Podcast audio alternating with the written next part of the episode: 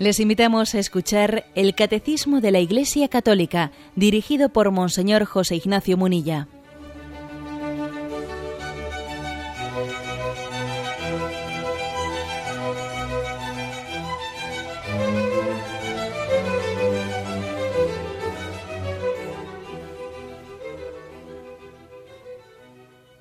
Cordial saludo a todos los oyentes de Radio María. Un día más, con la gracia del Señor, proseguimos el comentario del Catecismo de nuestra Madre, la Iglesia. Estamos, eh, habíamos quedado en el punto 529, dentro del apartado Los misterios de la infancia del Señor. En el día anterior explicamos los dos, los dos misterios anteriores, el de la circuncisión y el de la epifanía. Y nos faltan dos más la presentación de Jesús en el templo y la huida a Egipto. Bien, el punto 529 dice, la presentación de Jesús en el templo lo muestra como el primogénito que pertenece al Señor. Con Simeón y Ana, toda la expectación de Israel es la que viene al encuentro de un Salvador. La tradición bizantina llama así a este acontecimiento. Jesús es reconocido como el Mesías tan esperado, luz de las naciones y gloria de Israel, pero también signo de contradicción. La espada de dolor, predicha a María, anuncia otra oblación, perfecta y única, la de la cruz, que dará la salvación que Dios ha preparado ante todos los pueblos. Este es el texto del Catecismo, Vamos a leer el pasaje evangélico que relata este suceso, la presentación de Jesús en el templo, que como dice aquí, en la tradición bizantina, mm, en vez de llamar representación de Jesús en el templo, se le llama encuentro de su Salvador. Es la forma que tienen eh, pues en, Oriente, en la tradición bizantina, de llamarle a la presentación de Jesús en el templo. Encuentro de su Salvador. Bueno, lo tenemos en Lucas capítulo segundo, versículos 22 y siguientes, y dice así. Cuando se cumplieren los días de su purificación, según la ley de Moisés, lo llevaron a Jerusalén para presentarlo al Señor, de acuerdo con lo escrito en la ley del Señor. Todo varón primogénito será consagrado al Señor. Y para entregar la oblación, como dice la ley del Señor, un par de tórtolas o dos pichones. Había entonces en Jerusalén un hombre llamado Simeón, hombre justo y piadoso, que aguardaba el consuelo de Israel, y el Espíritu Santo estaba con él. Le había sido revelado por el Espíritu Santo que no vería la muerte antes de ver al Mesías del Señor. Impulsado por el Espíritu, fue al templo y cuando entraba con el niño Jesús sus padres para cumplir con él lo acostumbrado según la ley, Simeón lo tomó en brazos y bendijo a Dios diciendo, Ahora Señor, según tu promesa, puedes dejar a tu siervo irse en paz, porque mis ojos han visto a tu Salvador, a quien has presentado ante todos los pueblos, luz para alumbrar a las naciones y gloria de tu pueblo Israel. Su padre y su madre estaban admirados de lo que se decía del niño. Simeón los bendijo y dijo a María su madre, Este ha sido puesto para que muchos en Israel caigan y se levanten, y será como un signo de contradicción, y a ti misma una espada te traspasará el alma, para que se pongan de manifiesto los pensamientos de muchos corazones. Había también una profetisa, Ana, hija de Fanuel, de la tribu de Aser, ya muy avanzada en años. De joven había vivido siete años casada y luego viuda hasta los ochenta y cuatro. No se apartaba del templo sirviendo a Dios con ayunos y oraciones noche y día. Presentándose en aquel momento, alababa a Dios y hablaba del niño a todos los que aguardaban la liberación de Israel. Y cuando cumplieron todo lo que prescribía la ley del Señor, se volvieron a Galilea, a su ciudad de Nazaret. El niño, por su parte, iba creciendo y robusteciéndose, lleno de sabiduría, y la gracia de Dios estaba con él. Bueno, este es el texto, el bello texto de la presentación de Jesús en el templo. Tenemos que comenzar diciendo, bueno, pues que existe un fundamento, un hecho histórico, que sería la visita de María a Jerusalén para el rito de la purificación que, que, que hacían todas las mujeres judías. Y fijémonos, por cierto, en la humildad de María, que se somete al rito de la purificación después del parto cuando ella ha tenido un parto virginal. Fijémonos en este detalle, que es muy similar al detalle de Jesús haciéndose bautizar en el río Jordán cuando él no tenía pecado alguno. Acordaros de ese momento en el que le dice Juan Bautista, pero si eres tú el que me tienes que bautizar a mí, no son las aguas del Jordán las que limpian a Jesús, sino más bien es Jesús el que le da a las aguas el poder de limpiar los pecados, les da la fuerza del Espíritu. ¿eh? Bueno, pues aquí pasa, ¿eh? pues como se dice en latín, mutandis mutandi, pues eh, lógicamente no se puede, no se puede hacer sinónimo pues el misterio de María y el de Jesús, pero es el mismo, es la misma ley de la humildad. María, la que ha tenido un parto virginal, eh, como toda mujer judía, sube a Jerusalén para hacer el rito de la purificación. Lucas, no obstante, no se centra, eh, no se centra tanto en ese rito de la purificación. Entre otras cosas porque Lucas era, era consciente de que María era, era virgen, ¿no?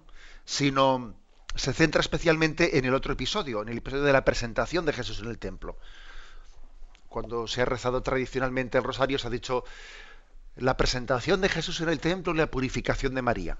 Obviamente para nosotros teológicamente es mucho más importante la presentación de Jesús en el templo.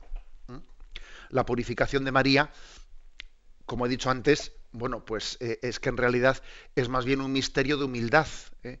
porque ella no es purificada, sino, sino que ella es la, la Inmaculada, pero sí es verdad que nos da una gran lección, ¿eh? la misma lección de ese Jesús en, en, el Jordán. Es curioso porque esto engarza con algo que, que, es muy, muy obvio con respecto al tema de gracia y santidad, y es que las personas que, que son pecadoras, que somos pecadoras, solemos tener dificultad de ver nuestro pecado. Aquí cuanto más lejos estamos de Dios, menos pecadores nos sentimos. Y los santos, cuanto más, cuanto más cerca están de Dios, más pecadores se sienten. Es curioso esto. ¿eh? En el fondo, en el fondo, la conciencia del pecado no, no es únicamente proporcional a cuántas cosas malas he hecho, no, no, sino que es proporcional a cuánta luz tengo para ver lo que he hecho.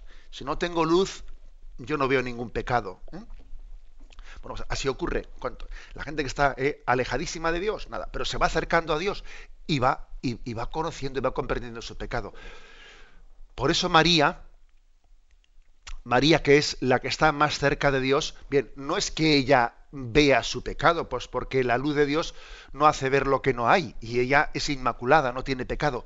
Pero sí es verdad que María, cuanto más cerca está de Dios, más consciente es de que ella ha sido redimida por gracia, y que si ella no, no tiene pecado, pues es porque Dios la ha sostenido, porque si Dios no lo hubiese sostenido, pues sería la más pecadora. Fijaros bien lo que he dicho, ¿eh? que no he dicho ninguna barbaridad. Si Dios no lo hubiese sostenido a María con su gracia, ella es consciente que sería la más pecadora. Y por eso, porque sabe que ella es eh, limpia de pecado por la gracia y por la misericordia de la elección de Dios, bueno, pues por eso ella hace ese rito de la purificación, lo hace, hace con, mucho, con mucho gusto. Bueno, ese es un, un detalle ¿no? de, este, de este Evangelio. Pero como digo, el misterio principal no es tanto el de la purificación de la madre, sino el de la presentación del niño en el templo. Con esta ocasión Jesús es, digamos, consagrado por sus padres. Los padres llevan a cabo pues, una especie de rito de consagramos nuestro hijo a Dios. Y de este modo María y José están como ratificando aquella pertenencia a Dios de su Hijo. Ellos saben muy bien que su Hijo es plenamente de Dios. María y José saben que Él es santo, que está consagrado a Dios de, una manera eminente, ¿no? Pero para ellos la presentación en el templo es como el reconocimiento de esta consagración. Bien, Jesús no tiene necesidad de, ser consagrado, ya lo está de por sí, por naturaleza, ¿no? Jesús pertenece al mismo orden del templo, eh, puesto que la sombra que da testimonio de la presencia de Dios en el templo lo cubre desde su concepción. Es, la sombra del Espíritu la que, la ha concebido. Pero em, se visualiza ahora al, al, ofrecerle explícitamente a aquel niño. Lucas, eh, el Evangelio de San Lucas, recibe los datos de la tradición y retiene los elementos que le interesan, ¿no? con miras a demostrar que, que Jesús es el Mesías sacerdotal. Ese texto está subrayando que Jesús es el sacerdote porque eh, es presentado, es consagrado a Dios. Eh, según, según la tradición sacerdotal de la carta a los hebreos, podemos decir que aquí a Jesús se le ve, se como el sacerdote que ofrece y el sacrificio ofrecido. Es el niño ofrecido. ¿eh? Y él más tarde será el sacerdote que ofrece la ofrenda.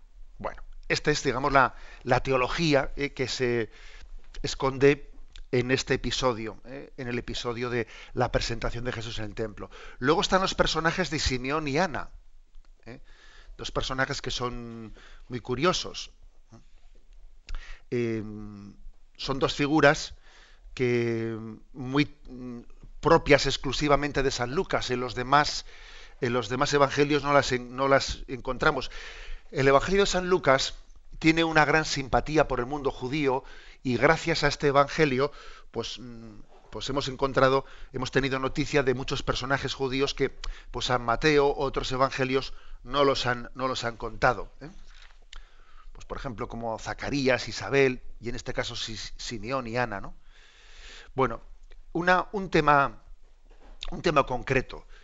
¿Qué decir de Simeón y de Ana? ¿Eh? Se trata de dos personajes, eh, es verosímil, es verosímil pensar que fuesen dos personajes históricos. Pues fijaros, yo recuerdo haber, haber leído eh, un hermoso libro del, del cardenal Danielou, que fue pues, un, un cardenal francés muy estudioso de los evangelios, y recuerdo haber leído las siguientes reflexiones, no más o menos del cardenal de. Decía él que los manuscritos descubiertos en el Qumran han aportado pues una gran confirmación de, la existencia en Israel de, este tipo de personajes como el de Simeón y el de Ana y de ese espíritu que ellos reflejan. Simeón es un judío observante que espera la consolación de Israel, ¿eh? dice aquí San Lucas. Y estas dos referencias, el de ser observante y esperar la consolación de Israel, caracterizan eh, en gran parte aquel ambiente animado por la espiritualidad sadocita. Eh. Digamos, la corriente sadocita está muy recogida en los manuscritos que se descubrieron en, el Qumran se caracterizaban por una gran fidelidad a la ley y una anhelante espera mesiánica y escatológica. La consolación de Israel, que dice el Evangelio que aguardaba la consolación de Israel, es una expresión que surge en el judaísmo tardío para designar la venida escatológica de Dios. Y además todavía es muy significativo lo que dice el Evangelio, que le había sido revelado por el Espíritu Santo que no vería la muerte antes de ver al ungido del Señor. Y esta revelación eh, de la inminencia de la llegada del Mesías, es lo que caracteriza, eh, según pues, un libro que se llama El Peser de Habacuc, eh, la revelación hecha por, pues, por este maestro de justicia. O sea que Simeón pertenece a este tipo de ambiente de Israel, ¿eh? a este grupo que se llamaba de los sadocitas. Posiblemente podemos entender esto, que esperan poder reconocer, esperan una llegada inminente. En aquel momento había una gran expectación porque se pensaba la llegada inminente de, ese, Mesías. Estamos más o menos situados en lo que se llama el, judaísmo, eh, judaísmo eh, tardío, ¿no? que es contemporáneo al nacimiento de Cristo, que es el periodo en que eh, los adictos al movimiento de Qumran vivían esta, esta expectación. Bueno, pues otra, otro detalle, por lo tanto, interesante. Bien, y mm, dice el catecismo que Jesús es reconocido como el Mesías como luz de las naciones, gloria a Israel, pero también dice signo de contradicción. ¿eh? Y aquí se nos narra, se nos narra esa, profecía que se le dirige, se le dirige a María, y a ti una espada te traspasará el corazón. ¿eh? Te traspasará el corazón. Por cierto, que cuando los peregrinos que van a Tierra Santa eh, visitan el monte Calvario, que el Calvario está dentro de la Basílica del Santo Sepulcro, uno llega allí y como en, otros lugares también allí está el altar ortodoxo y el altar católico. Y en el altar católico, allí encima de, eh, pues en, la, en, la, misma roca, eh, en la misma roca del Monte Calvario, está la imagen de María con el corazón traspasado por las espadas. Y fijaros que el hecho de que el altar católico, ¿no? De ese lugar santo, que es el Monte Calvario donde Jesús fue crucificado, el hecho de que allí se le vea el corazón de María traspasado por las espadas, es que es verdaderamente conmovedor y simbólico, porque uno se acuerda de esta profecía que se le dice a María cuando presentó a su niño en el templo, y a ti una espada te traspasará el corazón. Y es el mismo sitio en el que a Jesús, muerto en la cruz, el soldado le traspasó con la lanza el corazón. Y allí a María, que está al pie de la cruz, también místicamente hablando, ella, su corazón es traspasado por la espada. Es, es un pasaje, es un pasaje que nos hace entender hasta qué punto existe una unión entre María y su Hijo Jesucristo, existe una unión de, de, destino, existe una vocación que Jesús ha compartido con su madre, la de ser corredentora. Por eso, digamos, a Jesús se le presenta como signo de contradicción y para, el primer, para la primera que fue un signo de contradicción fue pues para María, ¿eh? porque la amó y sufrió y le hizo gozar y le hizo sufrir. Creo que es una, un episodio verdaderamente eh, conmovedor que nos tiene que ayudar a entenderlo. Por cierto que, perdonaréis el despiste, veo que he olvidado de, eh, de hacer referencia al texto del Antiguo Testamento en el que se dice, se hablaba de cómo hay que consagrar, eh, consagrar a los a todos los nacidos, dice, a todos los primogénitos. Eh, Éxodo 13, eh, versículo 2 y versículo 12 al 13. Habló Yahvé a Moisés diciendo, conságrame todo primogénito, todo lo que abre el seno materno entre los israelitas, ya sean hombres o animales, Existía, por lo tanto, eh, un, precepto de, del Éxodo que mandaba hacer una consagración de todos los primogénitos, incluso animales, no solo, no solo seres humanos, a Yahvé, que es precisamente lo que María y José vienen a realizar en este cumplimiento en el templo. Tenemos un momento de reflexión y continuamos enseguida.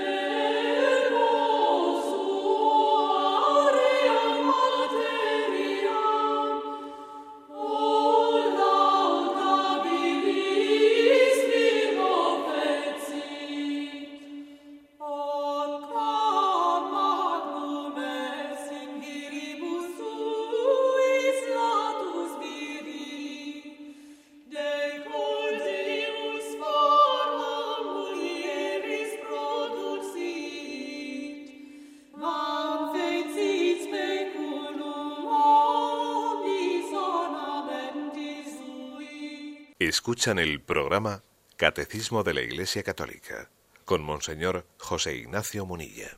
Pasamos al punto 530. Dice, la huida a Egipto y la matanza de los inocentes manifiesta la oposición de las tinieblas a la luz. Vino a su casa y los suyos no le recibieron. Toda la vida de Cristo estará bajo el signo de la persecución. Los suyos la comparten con él.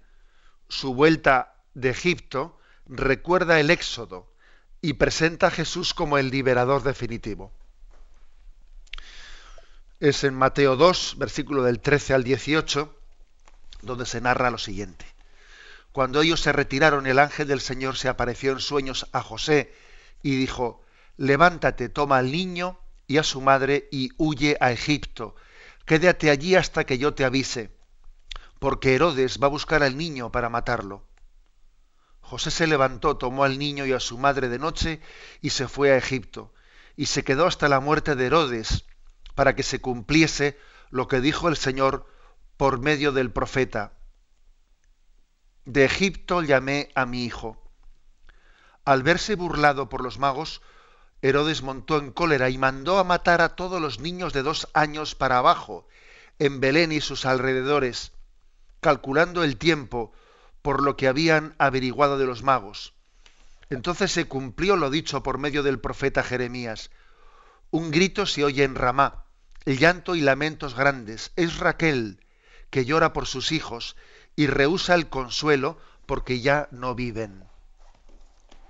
Bueno, pues es un, pasaje, el de la huida a Egipto, del cual no solemos eh, no tenemos más datos que lo que sobriamente nos cuentan los evangelios. Luego, digamos, los evangelios apócrifos y otras y otros relatos, pues han contado más detalles, pero, pues bueno, digamos, no podemos ya tomar esos detalles como si fuesen detalles revelados, pero la tradición, por ejemplo, de, de algún evangelio apócrifo cuenta que María y José en su camino hacia Egipto, cuentan unos pasajes pues bellos, ¿no? que no, es que pretendamos que sean históricos, ¿no? pero pasajes bellos de cómo las, los dátiles, las palmeras se inclinan según pasan José y María y toman de ellos los dátiles y, y, los van comiendo, digamos, el Señor les ayuda y les, les asiste en su camino hasta Egipto. ¿Cuánto tiempo estuvieron exiliados en Egipto? ¿Y cuánto tiempo pasó hasta que regresaron? Porque aquí cuenta que, que fue avisado, levántate, coge al niño y a su madre y vuelve a la tierra de Israel. Es decir, José tuvo un aviso del ángel en Egipto, en Egipto que le dijo, ya puedes volver, ¿eh? puedes volver porque, porque quien amenazaba la vida de tu hijo ya no está. Bueno, en primer lugar, eh, decir que a nosotros nos puede llamar la atención ese episodio, decir, bueno, tiene verosimilitud de, historicidad, eh, ese episodio de Herodes que entra en, cólera, que decide matar a todos los niños de menos de dos años, eh, etcétera, etcétera. Bueno, pues fijaros lo que, lo que digo, antes he hecho referencia al cardenal Danielú y a aquellos estudios que él hizo sobre los evangelios de la infancia. Sí tiene verosimilitud histórica, porque verdaderamente hablando existía una expectación mesiánica eh, del, nacimiento del Salvador y como existía esa concepción eh, que se pensaban muchos de ellos, que el nacimiento del Salvador iba a ser casi sinónimo de, de que alguien iba a quitar el trono de ese rey, de ese reyezuelo de Herodes que estaba puesto ahí por los romanos, que era un rey, pues un, un, rey, un títere, para entendernos, ¿no? Un títere puesto por los romanos, y claro, pues Herodes es muy verosímil que él tuviese miedo de que llegase el, el enviado de Dios, el liberador de Israel, y que usurpase y que, le quitase su trono para liberarles de los romanos. O sea, Herodes era un hombre que tenía una mala conciencia de decir, yo, claro, estoy aquí puesto como un títere por los romanos que me permiten, ¿no? Me permiten estar aquí, pues eh, a título decorativo casi, ¿eh? a título decorativo. Claro, si viene, si viene alguien que sea reconocido como el Mesías esperado, eh, van a pretender hacerle rey. Claro, Y además tenía razones para pensarlo, porque fijaros cómo a Jesús intentaron hacerle rey, e intentan coronarle, cuando por ejemplo hizo la multiplicación de los panes y Jesús escapaba y no permitió esa interpretación mesiánica política para entendernos. ¿eh? O sea que los temores de los temores de Herodes de que la llegada de un Mesías podía poner en peligro su, corona no, son ninguna tontería, según la concepción judía de aquel tiempo ¿eh? en la que ligan la llegada del Mesías a una interpretación política y la liberación de los romanos, etcétera, etcétera. Se ha hecho también un estudio, un estudio sobre qué población más o menos podía tener, ¿no? Pues eh, la Tierra Santa de aquellos, de aquellos tiempos y sobre esa matanza de niños que tuvo lugar allí, esa matanza de niños, más o menos que volumen pudo llegar a tener. Como os podéis imaginar, estamos hablando de un cálculo pues aproximativo, porque es que claro, existe un más menos bastante grande en el cálculo de, mm, de la población que podía tener eh, pues la, la, Galilea de aquellos tiempos. Pero más o menos se, se calcula que esos niños que fueron asesinados por Herodes, que él mandó matar dos, dos niños de dos años para abajo, por lo menos según cálculos de Cardenal Danilú y algunos otros estudiosos de la Sagrada Escritura, se habla de que podían que podíamos estar hablando del sacrificio de 140, 150 niños, a los cuales nosotros veneramos de una forma especial y les llamamos los santos inocentes, ¿eh?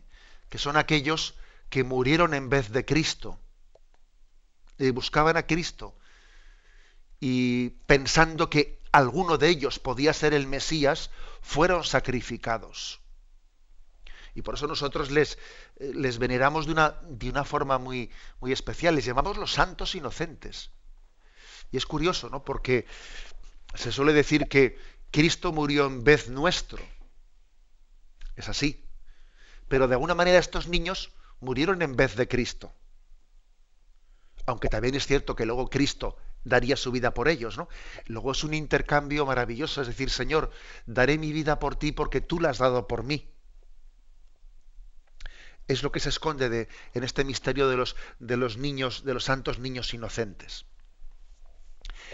Em, el evangelio, perdón, el evangelio del catecismo refleja cómo este episodio es un episodio en el que se caracteriza el rechazo a la llegada del Señor, ¿no? Vino a los suyos y los suyos no le recibieron. El rechazo de Herodes es pues casi paradigmático de lo que es el rechazo de la llegada del Mesías, ¿no? Entender la llegada del Mesías en vez de como una liberación, como alguien que me viene a hacer sombra. O sea, Herodes dice, es que este me viene a quitar el puesto, este me viene a hacer sombra, este, si este es el Mesías que todo el mundo está esperando, pues claro, yo voy a pasar a ser nadie, porque todo el mundo le va, le va a clamar a él como rey. Y luego, es curioso, ¿eh? porque también a nosotros nos puede pasar en nuestra vida que a veces los dones de Dios, pues los, no los acogemos gozosamente porque nos quitan protagonismo. O, bueno, como suponen dejar de ser el centro de la película, pues ya está, ¿no? Tenemos celos. Nos entran celos, nos entran tal, y, y ya le hemos fastidiado. Herodes, en vez de sentir la llegada de Cristo como su liberación, la siente como alguien que le viene a mover la silla. Hagamos esta aplicación a nuestra vida, porque estos pecados de estos pecados que se reflejan por los personajes de la, del Evangelio están bastante más cerca de nuestra vida de lo que suponemos. La actitud de Herodes es la contraria de Juan Bautista. Juan Bautista es el que dice, conviene que yo decrezca, que yo me haga pequeño y que él crezca. Él sabe que la llegada del Mesías supone el ir desapareciendo. Juan Bautista había tenido un gran protagonismo en la preparación de la llegada de Jesús y entonces dice, ahora llega el Mesías, ahora yo tengo que ir desapareciendo. ¿eh? Yo cada vez voy a ir teniendo menos apariciones en público, voy a ir únicamente diciendo, ese es el Cordero de Dios, seguidle a Él, ya no me sigáis a mí, seguidle a Él. Bueno, pues Herodes es lo contrario. Herodes es el que no permite que nadie le haga sombra. Dice, pero bueno, ¿este va a venir a mí para quitarme a mí aquí el estrellato? ¿Mm? es una gran lección, ¿eh? una gran lección la de contraponer el egocentrismo de Herodes con el cristocentrismo de Juan Bautista. Una gran lección para, para nuestra vida. Bien, y un, un detalle más, que el Evangelio pues, muy entrañablemente aquí lo añade, y es la vuelta de Egipto. Vuelve de Egipto la Sagrada Familia porque ha sido avisada, ha sido avisada que ya Herodes, el que amenazaba al niño, ya ha muerto, luego, bueno, regresad. Y entonces tiene lugar ese camino de, camino de regreso, que por cierto evoca a Oseas capítulo 11, versículo primero cuando Israel era, era niño, yo lo amé, y de Egipto llamé a mi hijo. Es un pasaje del Antiguo Testamento que aquí invoca el catecismo, ¿no? Para recordar cómo, cómo este retorno de Jesús y de la Sagrada Familia, ¿no? De, desde Egipto, está como evocando el pueblo de Israel que salió de Egipto y volvió y fue a la tierra prometida siguen, claro, es verdad que el, pueblo, el pueblo de Israel dio muchísimas vueltas por el desierto durante 40 años, mientras que la familia, la Sagrada Familia fue directo ¿eh? y volvió pues por el camino recto, que es lo que no hizo el pueblo de Israel, pues porque bueno, porque Dios tuvo la pedagogía de, que durante 40 años dando una gran vuelta por el desierto se fuesen purificando y se fuesen preparando ¿no? para entrar en la tierra prometida. Bien, pero es que la Sagrada Familia no necesitaba esa pedagogía y fue ¿eh? por el camino de la costa, por el camino de la costa directamente a la tierra prometida. Pero fijamos que nosotros, o sea, Israel, cuando vuelve, cuando años antes, ¿no? va a la tierra prometida, está, está como queriendo acertar con el camino que Jesús, María y José van a seguir queriendo acertar el camino, queriendo seguir los pasos de Jesús antes de que Él los realizase. ¿eh? Es una, una imagen bella y hermosa. Y por último, el, catecismo nos recuerda que este misterio de la persecución, de que Jesús siempre fue perseguido, que Jesús desde el primer momento, ya incluso cuando él, cuando él todavía no era, no era consciente, ya estaba siendo perseguido por Herodes. Bueno, pues eso fue una constante de su vida pública. Jesús es incomprendido, Jesús es perseguido, eh, se, trama, se, trama su muerte, se trama su eliminación. Es un signo. Es un signo de que la luz molesta las tinieblas. Y es un signo también de los seguidores de Jesús. Esto aquí lo dice el catecismo. Es un signo, el signo de la incomprensión. Es decir, los cristianos no es que busquemos el digamos, el, conflicto. No, no lo buscamos, todo lo contrario. ¿eh? Buscamos más bien eh, la comunión. Pero es verdad, es lógico, es, hasta un signo para discernir el buen espíritu, saber pues que, que Jesús nos dijo, mirad que os envío como ovejas en medio de lobos. Y lo lógico es que a una oveja pues le agredan los lobos. Y Jesús, por lo tanto, nos, nos enseña a perder el miedo ¿no? a, esa a esa condición de incomprensión y de persecución que caminó, que acompañó toda su vida. Tenemos un momento de reflexión y continuamos enseguida.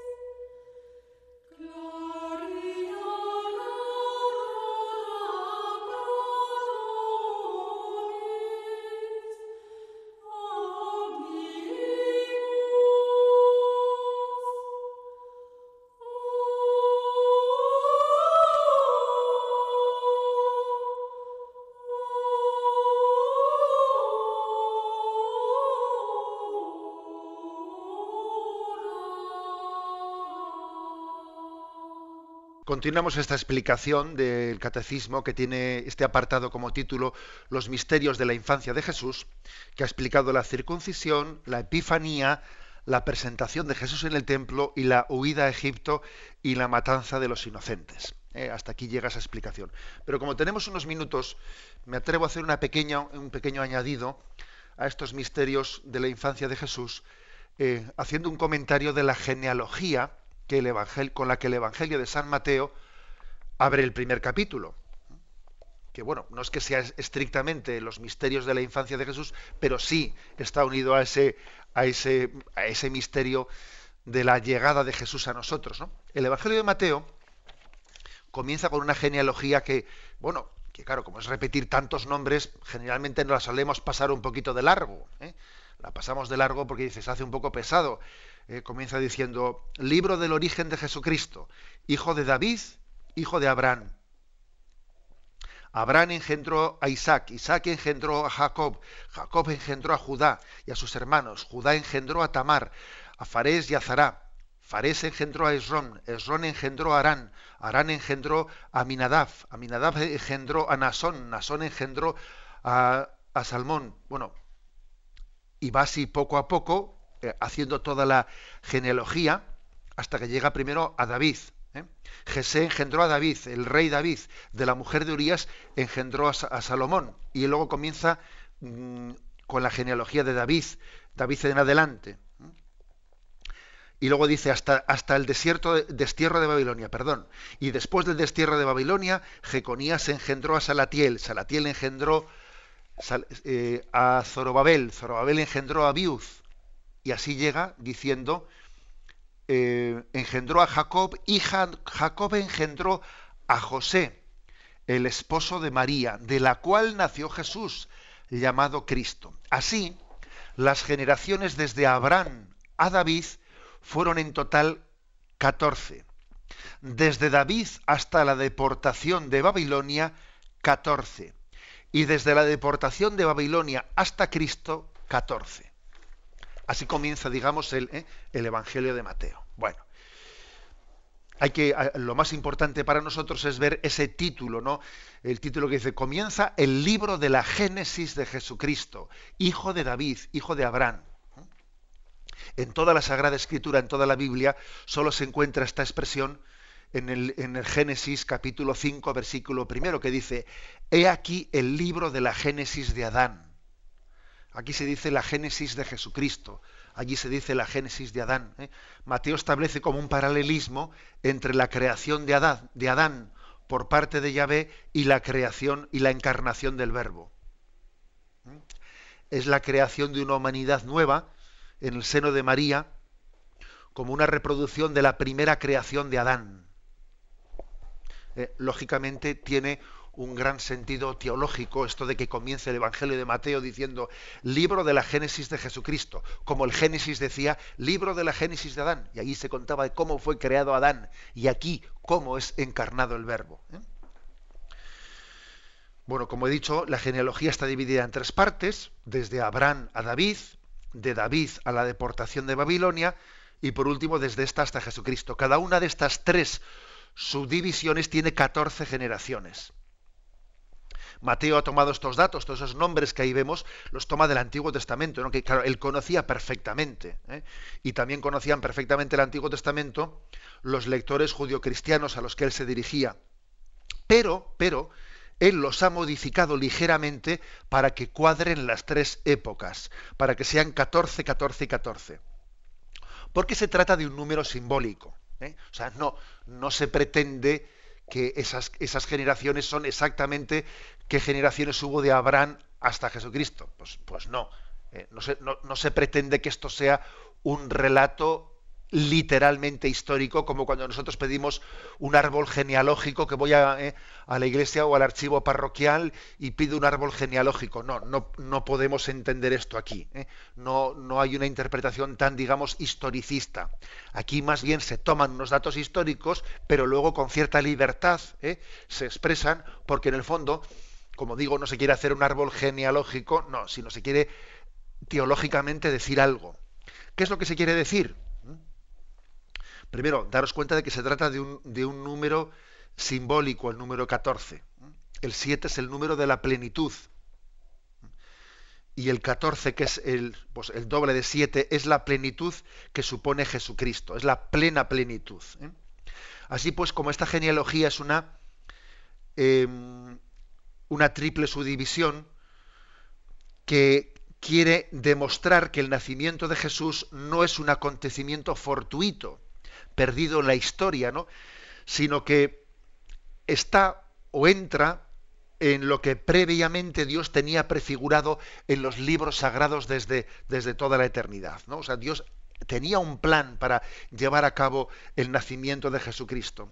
El acontecimiento del nacimiento de Jesús llega según el orden y la hora fijada por Dios. Jesús es el centro de la historia. Por eso Mateo eh, tiene eh, esa intención teológica a la hora de ordenar eh, las generaciones. Bien, esto, aunque supone una cierta continuidad de Jesús con el Antiguo Testamento, también se da una ruptura con el Antiguo Testamento, porque siguiendo la lógica de la genealogía de José, pues tenía que haber sido José el que hubiese engendrado a Jesús, ¿no? Y sin embargo, este relato rompe ese ritmo para decir, y Jacob engendró a José, el esposo de María, de la que nació Jesús llamado Cristo. Entonces, entre comillas, se hace como una cierta trampa. Obviamente no, no, no, no lo digo en el sentido literal de la palabra. Se hace una genealogía para decir, en el fondo, aquí llegó José. Y José se casó con María, de la cual nació Jesús. En realidad la genealogía sería más de José, sea físicamente hablando, que la de Jesús. Porque claro, José no es el padre físico de Jesús. Pero, pero es que, claro, nos interesa mucho esta afirmación que Jacob engendrase a José. Es decir, que Jesús, según la carne, solo es hijo de María. Pero no es por María que Jesús haya sido hijo de David, sino que Jesús es hijo de David por José, porque María, eh, pues por lo que sabemos con toda probabilidad sería de la estirpe sacerdotal. Y Jesús se entronca con la estirpe de David por la adopción, eh, por la adopción de, de José. Luego, luego, es muy importante esa figura de José, porque le entronca con la estirpe de David que suponía el cumplimiento de la profecía de que el Mesías nacería de la estirpe de David. Otro dato interesante, eh, en ese elenco de nombres que nosotros, pues como tenemos una cultura pues bastante flojita del Antiguo Testamento, muchos nombres de esa genealogía no sabemos quiénes son, ¿no? Pues uno va, si va repasando con, con paciencia el Antiguo Testamento, aparece que la genealogía de Jesús, por ejemplo, pues estaba Tamar, en el capítulo 38 del Génesis, una mujer cananea que se viste de prostituta. En la genealogía de Jesús estaba Rahab, que está en el capítulo segundo de Josué, una cananea dueña de una casa de prostitutas. Estaba Ruth, la, moabita que entronca con la casa de Israel, o sea, una, una pagana. También en la genealogía de Jesús resulta que encontramos paganos o sea, no, eran de una casta pura de todo mundo judío, no, no. O sea, hay también paganos que se han entroncado por ahí, ¿no? Como Ruth. Estaba Betsabé, la mujer de Urías que David deseó y a quien se unió cometiendo aquel pecado tan grave. Es decir, que Jesús se entronca y toma carne en una genealogía de pecadores, prostitutas, gentiles. Y y, es muy interesante ver eso, ¿no? O sea, que Jesús ha tomado, Jesús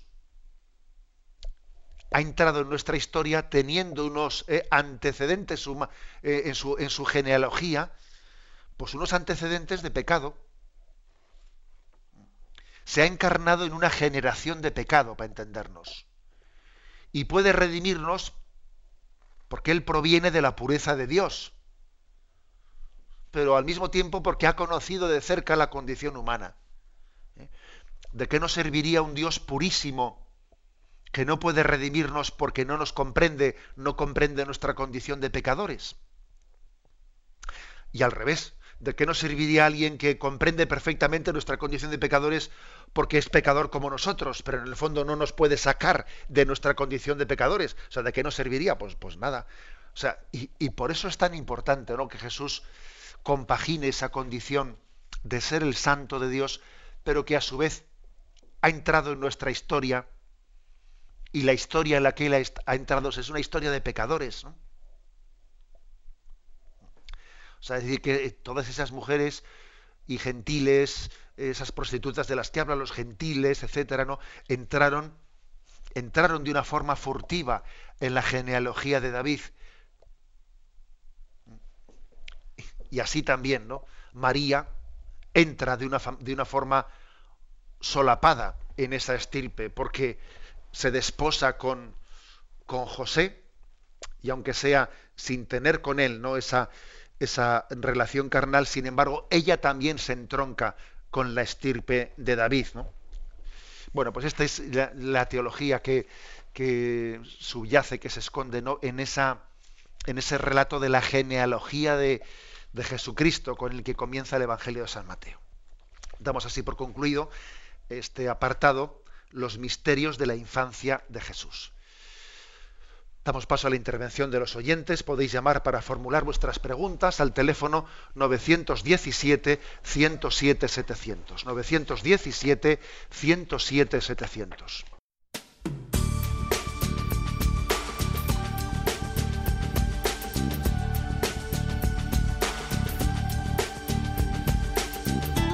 Radio María le ofrece la oportunidad de recibir en su casa sus programas favoritos.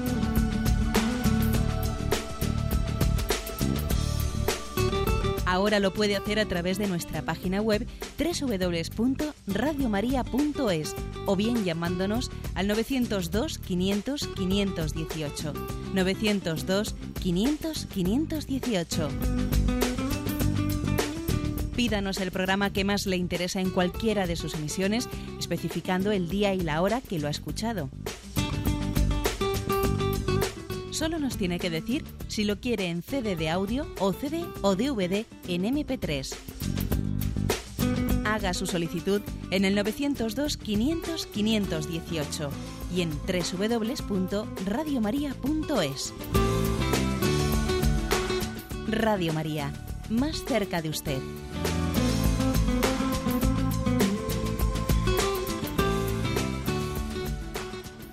Escuchan el programa Catecismo de la Iglesia Católica con Monseñor José Ignacio Munilla. Sí, buenos días, ¿con quién hablamos? Buenos días. Adelante, le escuchamos. Eh, dos cositas, a ver. Una, el DIU. Tengo entendido que es un sistema anticonceptivo, mmm, ¿cómo se vaya, hombre? Eh, abortivo. Abortivo. Sí, y otra más doctrinal. Eh, yo digo, no sé, si, si, los sistemas anticonceptivos no abortivos impiden, impiden la ovulación, o sea, la, concepción, por lo tanto no son abortivos, no matan a nadie. Entonces yo tengo esa una duda un poco, yo acepto la, la doctrina de la Iglesia, ¿no? Y, y hago lo que puedo. Y aparte que ya por la edad, pues nada. Pero como doctrina, como pensamiento, yo que si quisiera alguna aclaración, porque a mí me parece que si no hay concepción, pues no sé, no, no veo ahí un pecado tan grande, porque yo me fijo un poco en la naturaleza y veo los ríos que hacemos presas y cortamos el orden natural un poco ahí de, de, las presas y, hacemos otros usos de la naturaleza, no sé. Si, de acuerdo. consigo explicarme, venga, gracias. de acuerdo, muy bien. Pues sí, ciertamente hay que distinguir entre lo que son métodos anticonceptivos que son abortivos y que los que no son abortivos.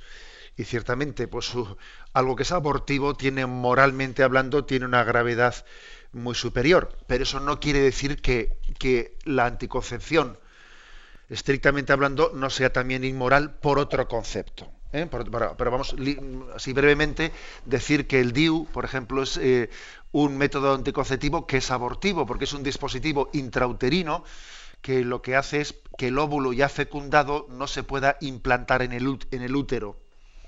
Y por lo tanto, el DIU lo que, lo que realiza es pues, una, un aborto de unos, de unos pocos días, porque impide que ese embrión ya concebido y que, y que tiene todo su código genético y que tiene toda su personalidad, eh, Alguno, diría, alguno por ahí dirá, sí, pero eso, eso todavía, eso todavía no, no, tiene, no, no, no tiene vida humana. Ah, no, pues fíjese usted que por ahí lo cogen en una probeta, lo meten en una probeta y sencillamente tiene, o sea, se desarrolla y llega, eh, y llega hasta el momento en el que puede ser implantado y dar vida. ¿eh? O sea que, bueno, eso en primer lugar. El DIU es un método abortivo. Ahora, pregunta el oyente, bueno, pero ¿por qué, ¿por qué cuando un método anticonceptivo no es abortivo? porque es inmoral. Incluso ha puesto ese ejemplo de, las presas, ¿no? que también nosotros con la naturaleza pues nos permitimos, eh, nos permitimos una cierta, entre comillas, manipulación de la naturaleza pues eh, al servicio del, bien del hombre, etcétera. Bien, pero es que el ejemplo que ha puesto el oyente es bueno. Porque, por ejemplo, nosotros no tenemos ninguna, ningún problema moral en que el veterinario pues vaya, mm, vaya a la granja y fecunde a las vacas y lo haga de una manera pues eh, artificial, etcétera. Eh, o sea, no tenemos ningún problema moral, porque en la sexualidad de los animales no está implicada la dignidad que está implicada en la sexualidad del ser humano. Es que la sexualidad del ser humano tiene una dignidad esencialmente distinta a los animales, porque supone, supone entrar a, en un, lenguaje de colaboración con Dios para la transmisión de la vida. O sea, allí donde el hombre concibe, Dios está creando un alma, infunde un alma en el mismo. O sea, Dios tiene un compromiso de infundir un alma, de crear, de, dar vida humana, allí donde los seres humanos se unen en alianza de amor y los gametos pues, masculinos y femeninos se unen. En el mismo momento en el que eh, pues los espermatozoides están fecundando un óvulo, el mismo momento en el que biológicamente se crea un embrión, Dios también está eh, infundiendo vida, está creando un alma. Por eso no hay comparación entre la sexualidad del hombre y la de los animales. Estamos nosotros colaborando con Dios en la transmisión de la vida y por lo tanto el, que nosotros manipulemos la naturaleza para que la mujer no ovule o para que, pues, por ejemplo, como es en los anticonceptivos, porque los hay, algunos que inciden más en la mujer, otros que inciden más en, en, los varones, como los preservativos o lo que sea, pero los métodos anticonceptivos, sean los que sean, sean fármacos, sean mecánicos, sean quirúrgicos, en el fondo están poniendo una barrera ante la posible acción creadora de Dios. Es como decir, por si acaso Dios da vida, yo me, antepongo eh, a la decisión de Dios. Yo me antepongo a la decisión. O sea, yo no estoy abierto a la posibilidad de que Dios dé el don de la vida. Por lo tanto, es un pecado de diverso género, ciertamente, eh, que el tema del aborto, que supone ya matar una vida concebida, pero es un pecado de no colaboración no estar abierto ¿no? en ese lenguaje de, en el que Dios le, al hombre y a la mujer los ha, los ha asumido a una dignidad de ser colaboradores con él en la transmisión de la vida. ¿Eh? Damos paso al siguiente oyente. Buenos días. Hola, buenos días. Sí, adelante, le escuchamos. Soy Vicente de Valencia. Adelante. Mire, mi pregunta es, mm, si los, nuestros primeros padres fueron Adán y Eva, y Dios los creó vamos, por lo que sabemos, pues, pues, con cierta cultura y eso. ¿Y qué ocurre con los hombres de Cromagnon y demás, de Neardental? Eh, ¿Fueron anteriores o es que degeneraron a, esa, a, ser tan primitivos? ¿O estos fueron los primeros y de ahí sacó el Señor a Adán y Eva? Esa es la pregunta. De acuerdo. Mire, su pregunta es interesante porque nosotros nos falla un poco la imaginación. Nosotros cuando hemos visto algún cuadro de Adán y Eva, pues hemos, hemos visto que Adán y Eva pues tienen eh, pues el estilo de hombre moderno europeo y hasta se le ve a, a, Eva con pelo largo, a veces hasta rubia. Eh, entonces, claro, pues ahí nos falla la imaginación. Evidentemente, Adán y Eva tendrían todo el aspecto exterior de hombre primitivo. ¿Eh? O sea, el hombre, Adán y Eva obviamente eran, tenían toda la fisiología del hombre primitivo. En el momento eh, en el que el hombre comienza a ser hombre, llámese el Homo sapiens, etcétera, ¿eh? hubo un momento en el que Dios infunde el alma y esos son Adán y Eva. O sea, Adán y Eva serían, pues la primera, el primer momento en el que el Homo sapiens recibe eh, recibe, o sea, es, tiene esa intervención, esa segunda intervención de Dios creadora, en la que Dios, Dios de alguna manera en su, en su designio de sabiduría decide que la, eh, que la creación está lo suficientemente madura para que el hombre venga como el rey de la creación. En ese momento ¿no? es cuando Adán y Eva ¿no? hacen su entrada en la historia. Por eso usted no piense que, bueno, pues que el hombre primitivo es otro tema distinto al de Adán y Eva. No, no, claro, es que Adán y Eva serían ese hombre primitivo. La primera pareja de, pues de seres humanos en la tierra. Me despido con la bendición de Dios Todopoderoso, Padre, Hijo y Espíritu Santo. Alabado sea Jesucristo.